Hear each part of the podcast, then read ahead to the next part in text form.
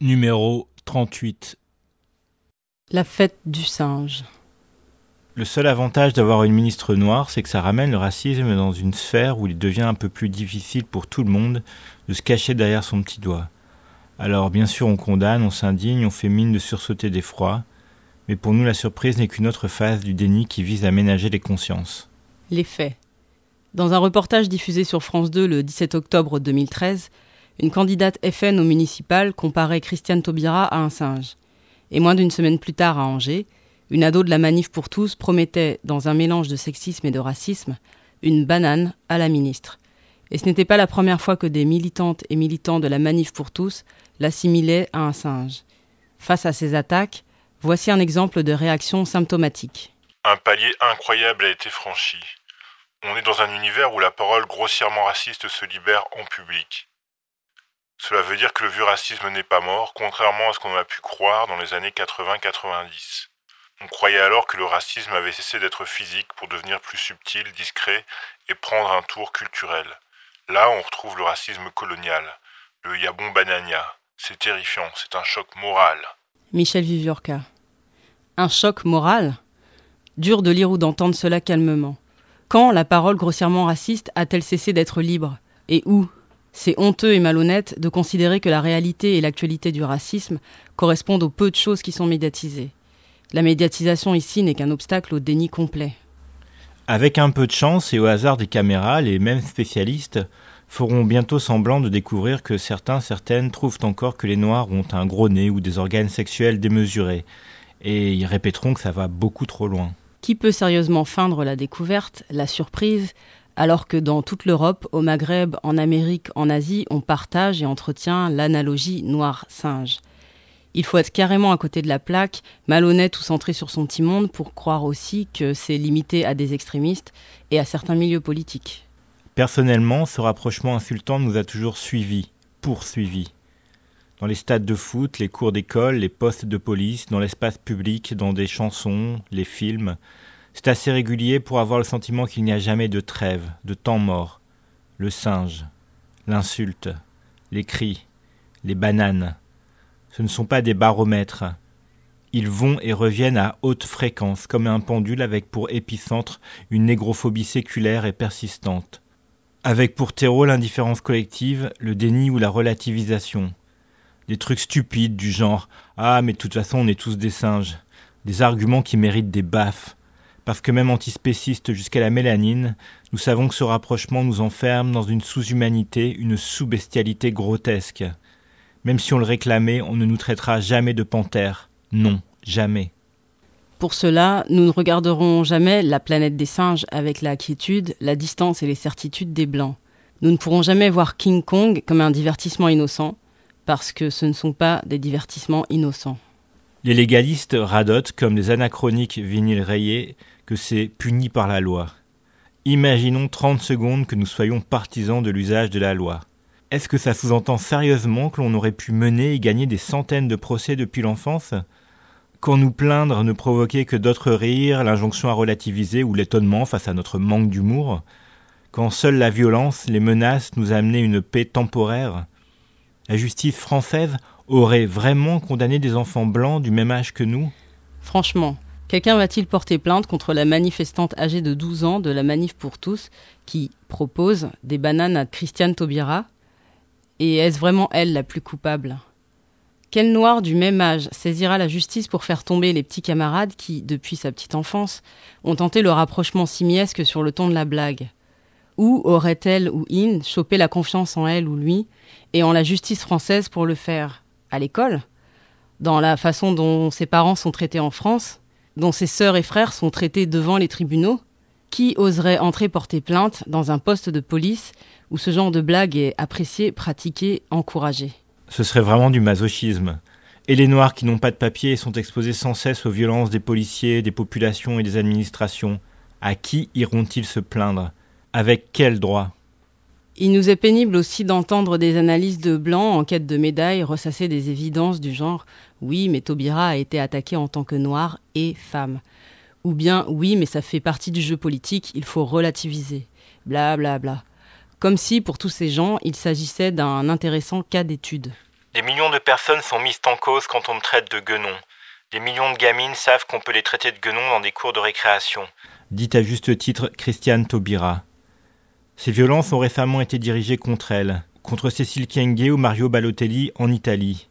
Elles n'ont jamais cessé de toucher Barack et Michelle Obama depuis qu'ils sont médiatisés. Elles touchent les joueurs de foot noirs depuis des lustres, et même d'autres sportifs comme les boxeurs jadis. Même si elles visaient aujourd'hui Ramayadeh, nous nous sentirions blessés. Il ne s'agit jamais uniquement d'attaques personnelles. Elles visent le peuple noir, blessent dans leur ensemble les noirs. Peu nous importent les réactions individuelles des uns et des autres. Les analyses et les explications contextuelles, on s'en tape. Ce n'est pas l'occasion qui rend les gens négrophobes, ils le sont, point. Ces attaques ne font que réactualiser une négrophobie planétaire qui dévalorise nos vies. Nous n'avons aucun privilège pour relativiser, juste la certitude que demain, au hasard, l'insulte frappera encore. Dans les années 80, Michel Leb faisait rire à gorge déployée la France à heure de grande écoute avec ça. Qui l'a traîné en justice? A-t-il été ne serait-ce qu'une seule fois interpellé publiquement là-dessus? S'est-il amendé? Et quand s'est-on attaqué à cette éducation? Jamais. Jamais, jamais nous ne sommes sortis de la fête du singe. Nous continuerons à savoir que nous n'avons pour résister que l'amour qui circule dans nos communautés noires, notre conscience et notre force intacte.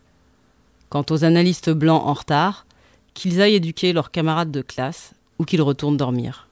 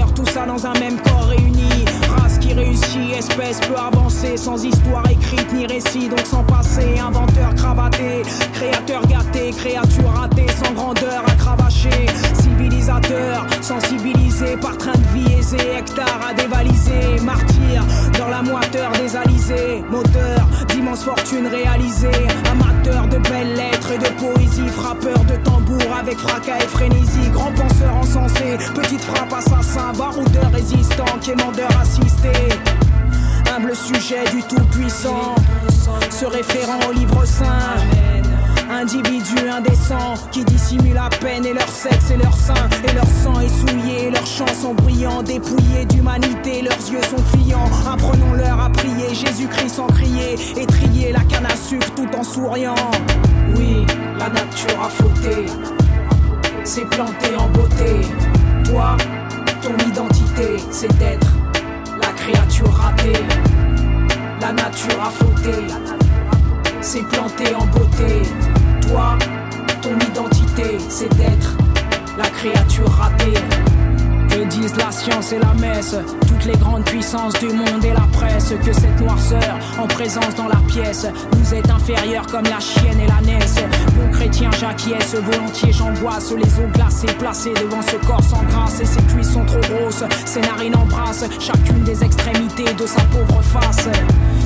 Ses fesses sont une énorme masse, conséquence, sa silhouette n'a aucune forme de classe. Sa peau, une carapace de cuir sans souplesse, lèvres si épaisses qu'elles en deviennent grimaces. La pommette est saillante, cher client, cliente, ne vous arrêtez pas à cette laideur criante. Les jungles de l'Afrique, lointaines et luxuriantes, nous offrent des spécimens de différentes variantes.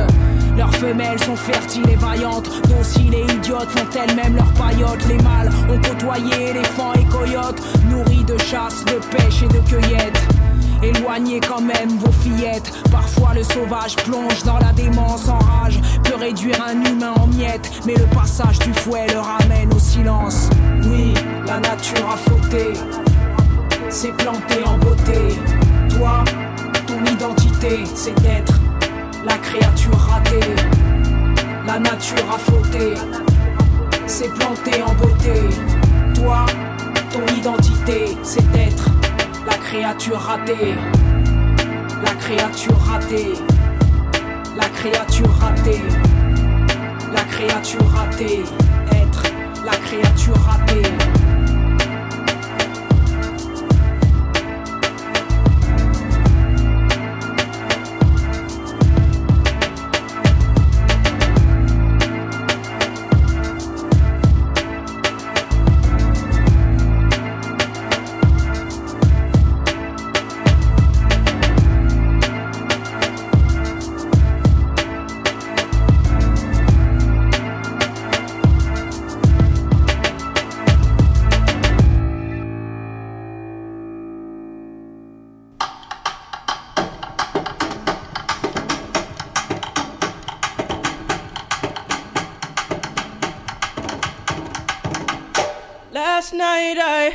The screaming, loud voices behind the wall. Another sleepless night for me, it won't do no good to call the police. Always come late if they come at all. Last night I heard the screaming, loud voices behind the wall. Another sleepless night for me. It won't do no good to call the police. Always come late if they come at all. And when they arrive, they say they can't interfere with domestic affairs between a man and his wife. And as they walk out the door, the tears well up in her eyes. Last night I heard the screaming, then a silence that chilled my soul. Prayed that I was dreaming when I saw the ambulance in the road, and the policeman said, I'm here to keep the peace. Will the crowd disperse? I think we all could use some sleep. Last night I heard the screaming, loud voices behind the wall. Another sleepless night for me, it won't do no good to call the police. Always come late if they come at all. Tracy Chapman, Miles Davis, Force MDs, Oliver Nelson, Fred Wesley, Maceo, Janet Jackson, Louis Armstrong, Duke Ellington, Jimmy Jam, Terry Lewis, George Clinton, Count Basie, M. Toomey, Stevie Wonder, Bobby McFerrin, Dexter Gordon, Sam Cooke, Parliament Funkadelic, Al Jarreau, Teddy Pendergrass, Joe Williams, Wynton Marsalis, Phyllis Hyman, Sade, Sarah Vaughan, Roland Kirk, Keith Sweat, Cool Mo D, Prince, Ella Fitzgerald, Diana Reeves, Aretha Franklin, Bob Marley, Bessie Smith, Whitney Houston, Dionne Warwick, Steel Pulse, Little Richard, Mahalia Jackson, Jackie Wilson, Cannonball and Nat Adams. Dans le texte qui suit, nous allons parler de ce qui s'appelle le passing. Voici une définition de Nadra Karim Little. Des Afro-Américains et d'autres non-blancs ont souvent prétendu être blancs pour profiter d'opportunités qui, par ailleurs, leur étaient refusées. Cette pratique est connue sous le nom de passing. Premier mouvement. Vous êtes comme au cinéma, confortablement installé dans votre siège, happé dans le ghetto chicagoan des années 40 et l'esthétique choc de l'écrivain ancien proxénète Iceberg Slim. Vous êtes dedans et à distance, voyeur, fasciné d'entendre de la voix d'un ex-mac façonné par la rue les petits traficotages, les codes, les hiérarchies, les castes, les pièges, les modes opératoires, les figures légendaires, la misère asphyxiante et les fins tragiques. Iceberg Slim, Robert Beck, de son nom civil, a peint, après l'avoir vécu, une comédie humaine afro-américaine, droguée à l'argot et au talent littéraire. Trick Baby est l'une des trois œuvres traduites en français, ce qui pousse parfois les critiques feignasses et tendances à parler de trilogie du ghetto avec Pimp et Mama Black Widow. Slim a en réalité écrit presque dix romans de la même veine entre 1967 et 1978 et sorti en plus un album de poésie, Reflections, en 1976.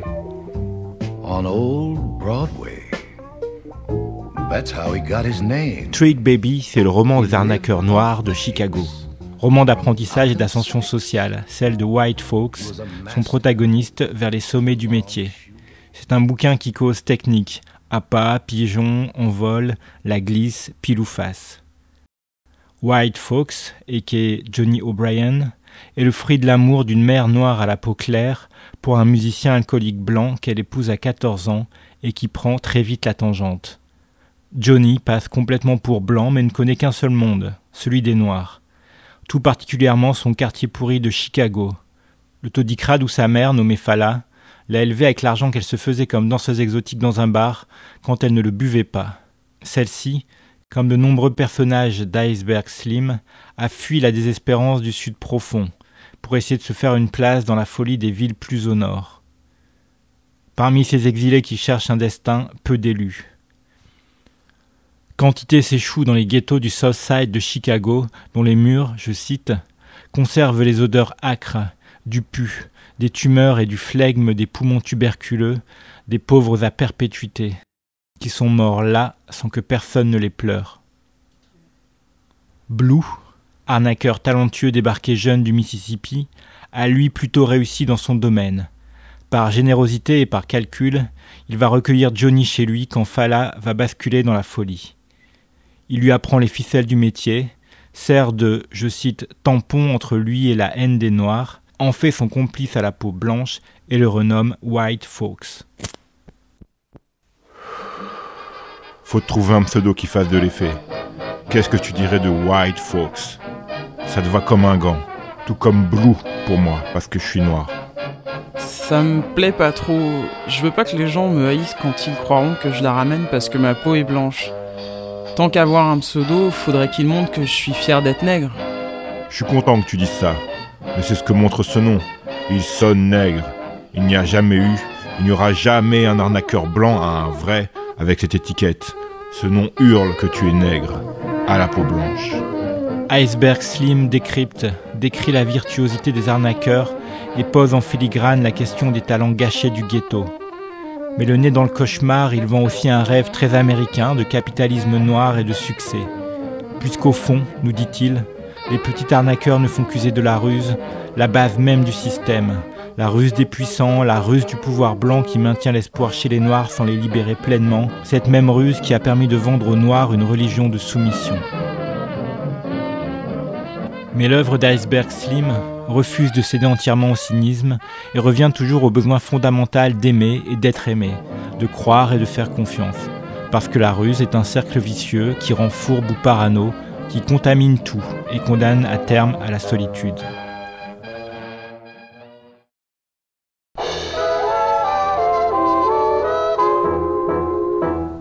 Deuxième mouvement. Vous apprenez à jongler et vous écoutez l'autre voix.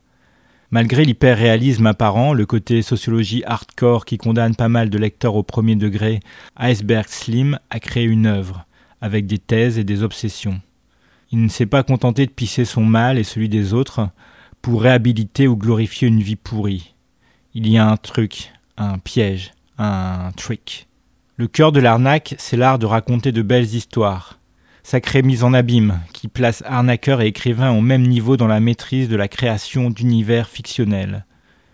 Une voix puissante ici ne cesse de répéter que la réalité n'est jamais ce dont elle a l'air, qu'il faut aller au-delà des apparences parce qu'elles sont piégées thème central d'un livre qui n'est pas ce dont il a l'air, tout comme White Fox n'est ni le blanc ni le Trick Baby dont il a l'air.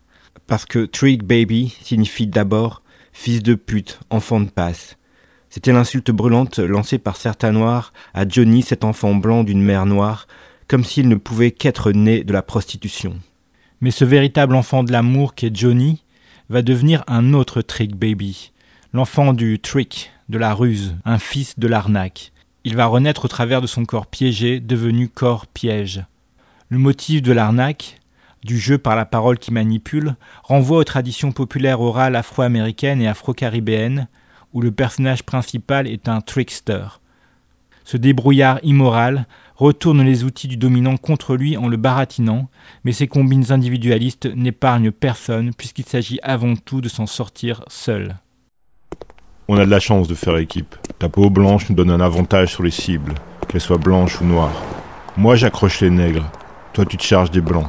Au nègre je dis on va lui rafler son fric à ce bois blanc de mes deux. Toi tu dis aux blancs on va se le payer ce salopard de nègre.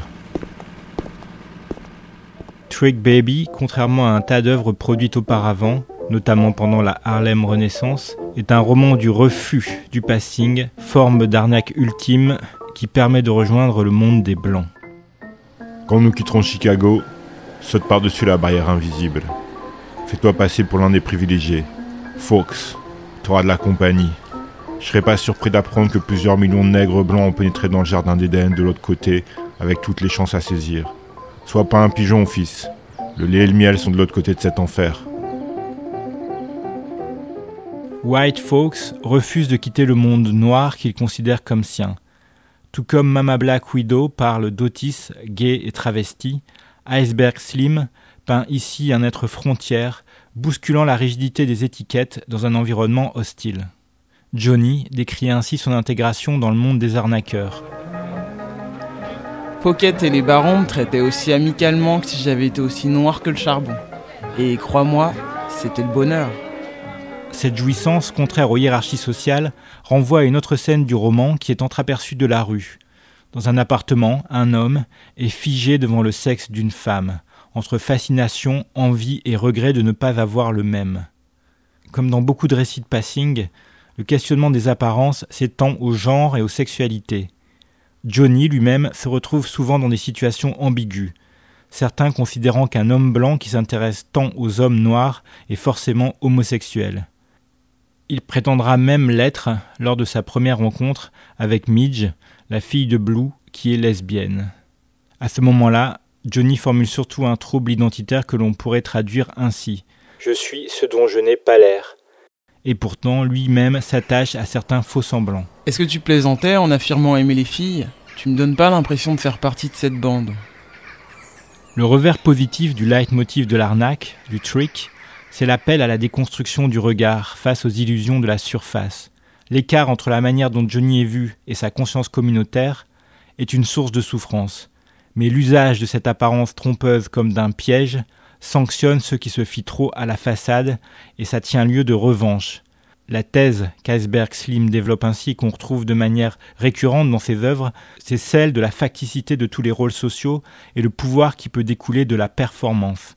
La vérité crue, elle, apparaît à la dérobée, par un trou de serrure, par un coup d'œil à une fenêtre, dans l'intimité, dans le lâcher-prise, ou chez les groupes aux marginalités bien trop en rupture avec leur époque pour rechercher la norme. Par exemple, Midge dira à son père de ses amis homo qu'ils sont authentiques, qu'ils comprennent la vie mieux que les autres. Well, I ain't from Chicago, I'm from a little town. No, I ain't from Chicago, I'm from a little town. But this boogie woogie's so fine, I think I will stay around. We was up in Wisconsin, everything was really alright. Yes, way up in Milwaukee, everything was really alright. Now up there they like the boogie, but they ain't got Chicago's beat. Somebody said jump the boogie, that's what we're going to do. Yes, they said jump the boogie, that's what we're going to do. And we'll call it Chicago Boogie if that's alright with you.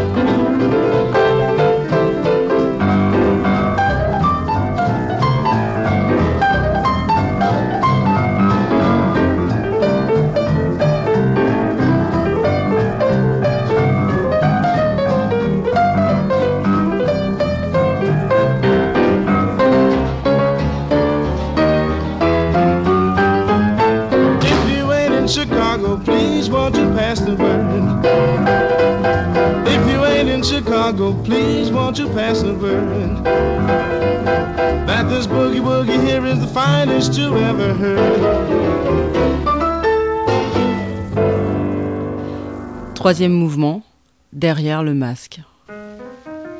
Nous portons le masque. We wear the mask. Paul Lawrence Dunbar.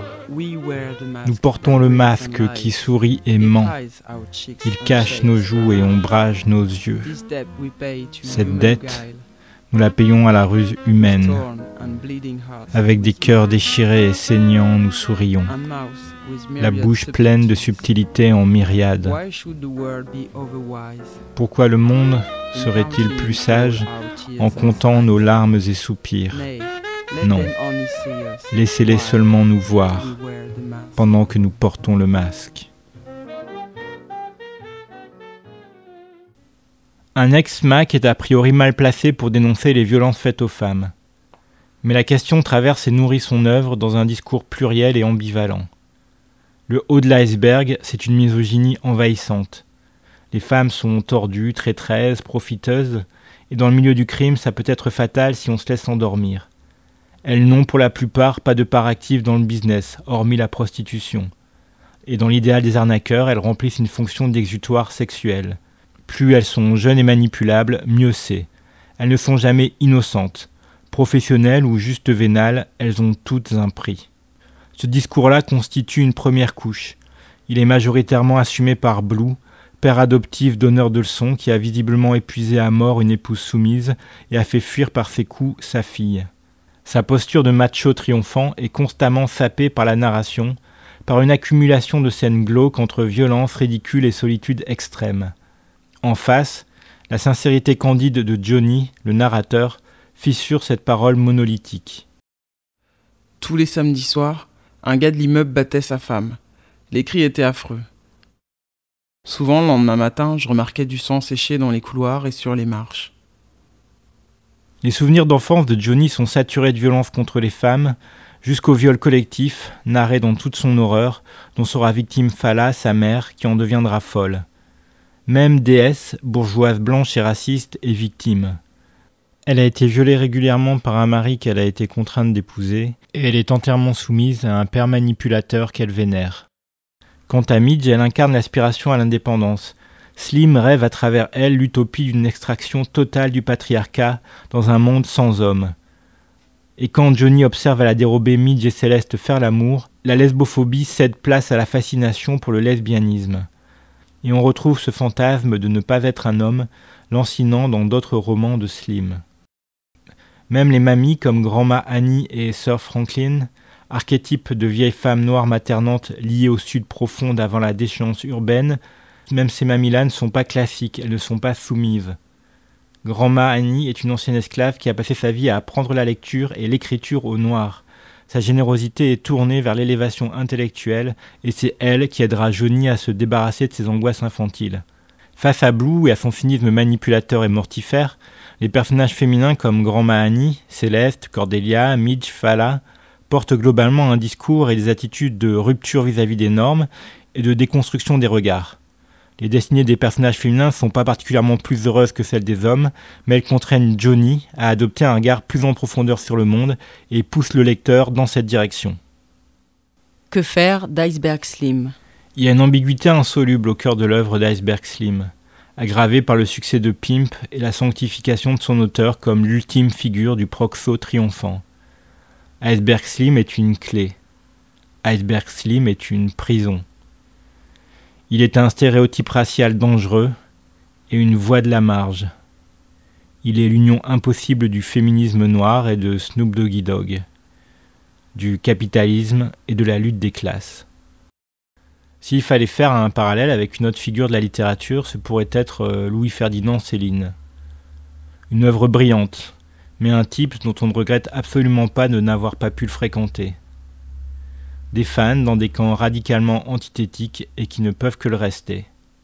L'œuvre inoubliable d'Iceberg Slim porte en elle des incertitudes salutaires, même si beaucoup de fans, Snoop, Dave Chappelle, Ice-T ou Too Short parmi les exemples les plus connus, considèrent avec satisfaction Pimp comme l'apologie du contrôle des femmes, ce qu'on retrouve dans l'absurdité d'une quatrième de couve qui proclame qu'Iceberg Slim fut, je cite, l'un des plus grands proxénètes de Chicago. D'autres ne voient absolument pas ce que peut être un grand Mac à part une grosse ordure et pensent qu'en dehors des comptes, les outils du maître ne détruiront jamais la maison du maître.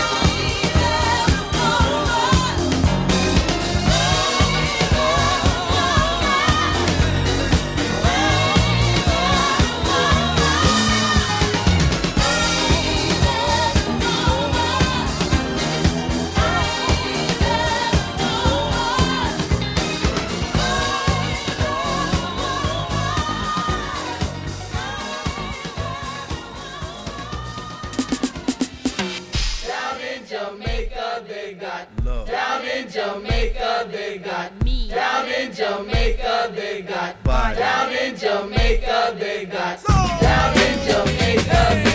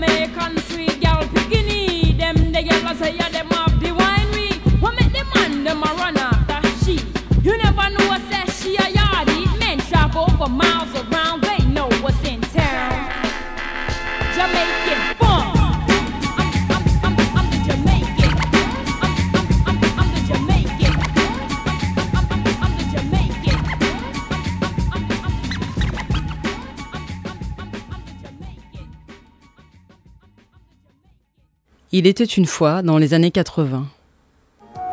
Tout avait très bien commencé. C'était en 1981. Résolution de l'UNESCO à l'appui, municipalités, départements, régions, universitaires et organismes culturels s'entendent pour donner à la célébration de la traite négrière Célébration de la traite négrière. Célébration de la traite négrière. une dimension internationale, internationale, internationale. Au départ, une palme, Nantes au XVIIIe siècle, premier port négrier de France. Les mémoires sont-elles trop pesantes? Raison budgétaire à l'appui?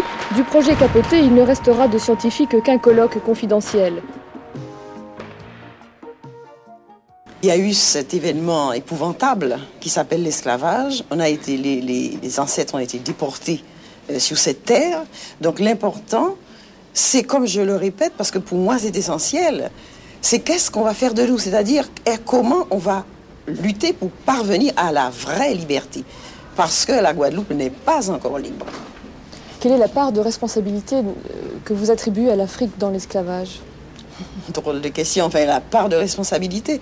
C'est-à-dire, vous, évoquez la théorie de ceux qui diraient que les, que les Africains, les rois avaient vendu des esclaves. Bon, euh, moi je dis que ce problème-là m'intéresse pas tellement de savoir la, la part de responsabilité, parce que la responsabilité première, elle vient de, de ceux qui ont dépeuplé l'Afrique. Hein, pour en tirer un maximum de profit sur la terre des Antilles, partout dans le Nouveau Monde.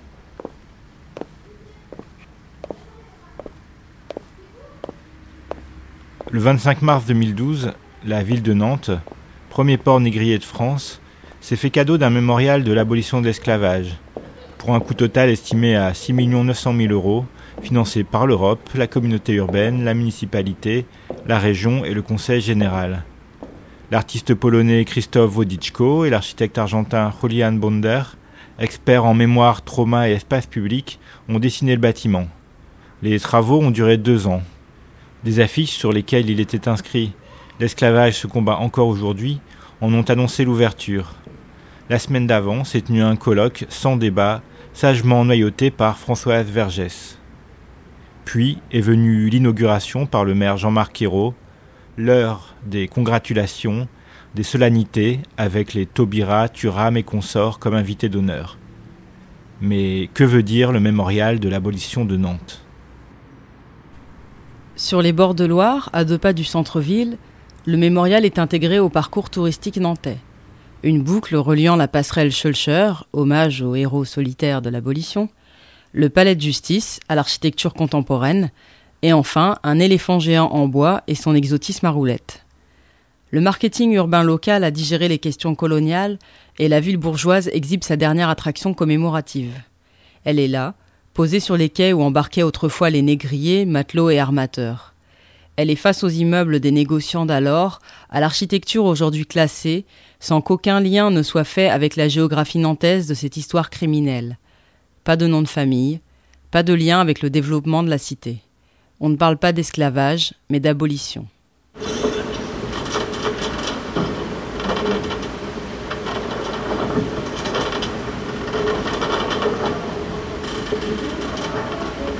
Princesse de Rohan-Guéméné, navire négrier, parti de Nantes en 1764. La Sainte Agnès, partie de Nantes en 1720.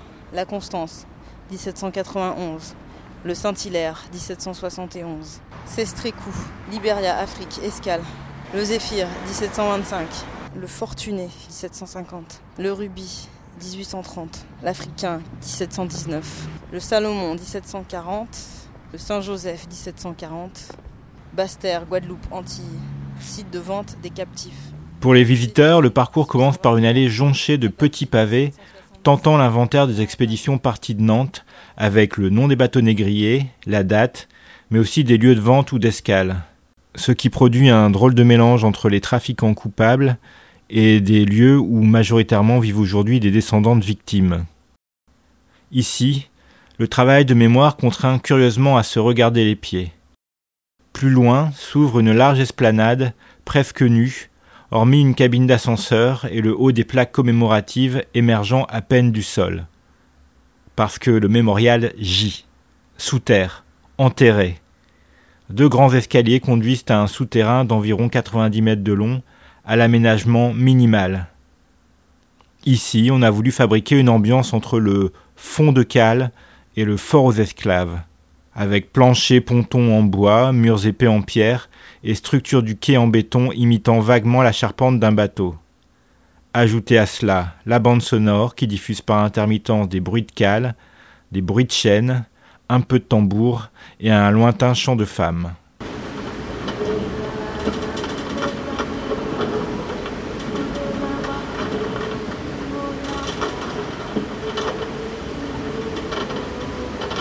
Sur des grandes plaques de verre inclinées comme la coque d'un navire, on peut lire Liberté dans des dizaines de langues et des extraits de textes plus ou moins anciens. Déclarations, poésie, récits de voyage, lois, traitant de l'esclavage, de quelques luttes d'esclaves et de la nécessité de l'abolition.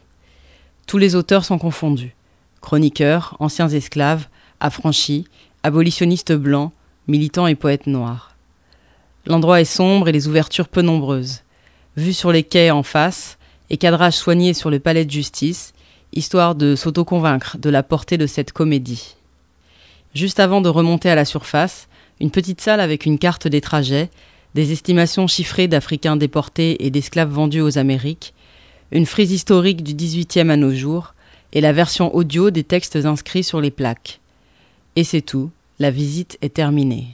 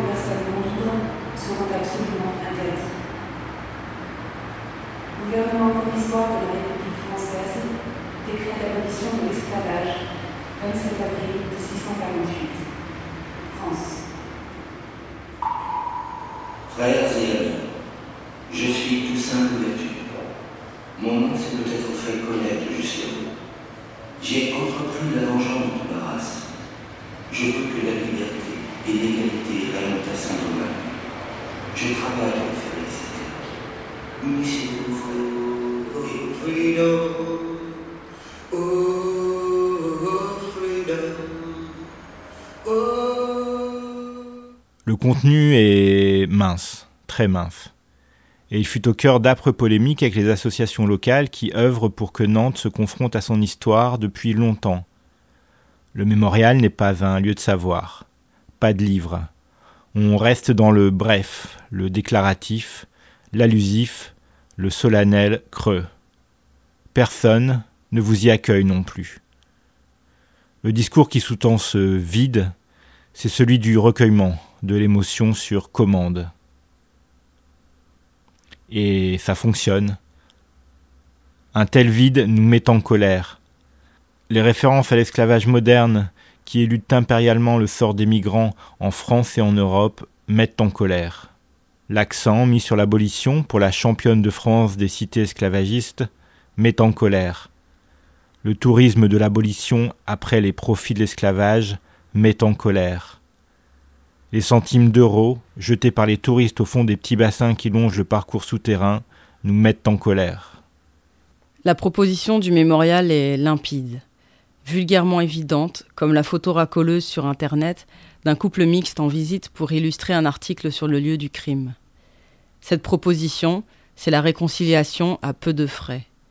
Avec bonne conscience, sans cadavre, sans signe de violence faite au corps, sans marque ni mémoire de l'enfermement, sans culpabilité, sans réparation, sans artiste ou intellectuel noir, sans réflexion sur le racisme, sans autre sens politique que les tripatouillages d'élus locaux de gauche qui, ça et là, du quartier Malakoff à Notre-Dame-des-Landes, érigent la construction en art d'effacer les mémoires.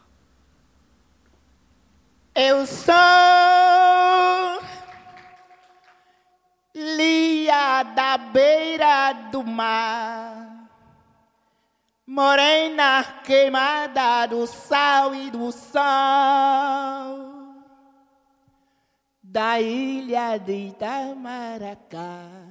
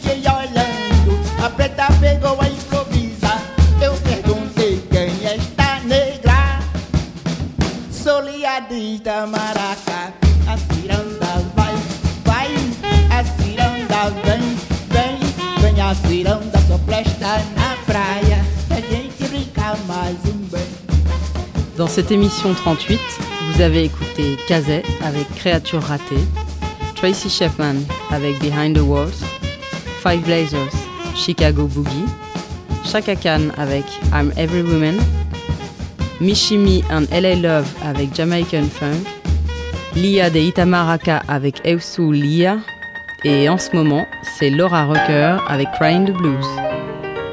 I woke up this morning, couldn't even get out of my bed. I woke up this morning, couldn't even get out of my bed. Had the blues about my honey, nearly killed me dead. So I cried all night, all that night before. So I cried all night, all that night before. Gonna change my way of living. Maybe I won't have to cry no more.